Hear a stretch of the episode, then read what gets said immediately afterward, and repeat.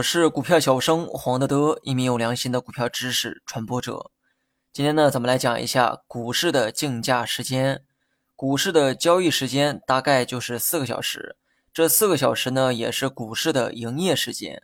过了这个时间段，股市呢将会休市，你也就无法进行交易。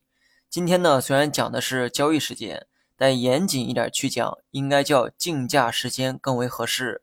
因为股市中的交易过程其实啊就是在竞价，竞是竞争的竞，言外之意，在股市中进行的买卖，实际上都是用价格去跟别人竞争，所以呢才叫竞价。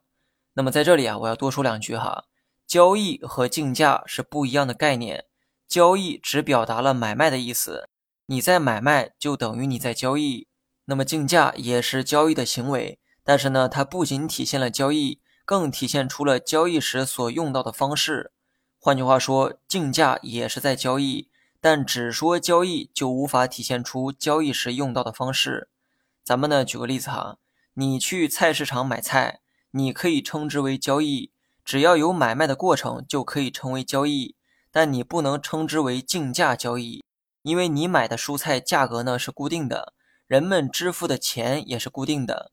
你没必要花更高的价格与其他消费者竞争，但是呢，股票却不一样。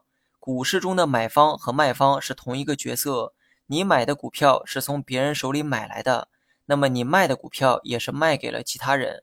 那么这就意味着，股市中的交易需要用价格去竞争，你才有可能买入或者是卖出。想象一下，十块钱的股票，你报价五块钱买入，另外一个人报价九块钱买入。请问你能买到该股票吗？当然不能哈，因为你的价格没有竞争优势。那么题外话呢，就说到这儿哈。接下来呢，讲正题，也就是我国股市的竞价时间是如何安排的。注意，我把交易时间换成了竞价时间，因为这是更严谨的一个说法。我国股市的竞价方式有两种，分别是集合竞价和连续竞价。先来讲一下集合竞价的时间。所有股票在早上的九点十五分到九点二十五为集合竞价时间，九点三十到十一点三十为连续竞价时间。那么以上呢是上午的时间安排，下午的十三点到十四点五十七分也是连续竞价时间，而最后的三分钟，也就是十四点五十七分到十五点整是集合竞价时间。那么以上就是全部的交易时间。听起来呢可能有点复杂哈，大家呢可以直接去看文稿，你会发现大部分的交易时间为连续竞价，只有开盘或收盘的时候才会进行短暂的集合竞价。连续竞价的时候，系统呢会根据每个人的即时报价进行撮合成交，只要你的报价符合成交条件，那么就可以实现快速的买进或者卖出。至于集合竞价则完全不一样，上文呢说过哈。集合竞价只出现在开盘或收盘阶段，尤其是开盘时的集合竞价，它的意义啊非常重大。全球主要股市的开盘用的都是集合竞价，而集合竞价的目的是为了确定股票当天的开盘价或者收盘价。那么在这里呢，我们以开盘为例，为了确定股票每天的开盘价是多少，计算机呢会通过集合竞价的方式。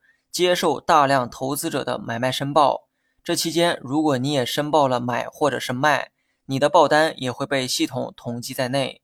系统处理这么多的申报单，并不是为了成交，而是为了通过每个人的买卖申报，选出股票当天的开盘价。每只股票开盘时的股价都是用这种方式确定的。确定好开盘价之后，投资者就有了一个价格的参考。随后就会进入到连续竞价时间。至于集合竞价和连续竞价的竞价规则，我呢会在今后的节目中慢慢的讲解。好了，本期节目就到这里，详细内容你也可以在节目下方查看文字稿件。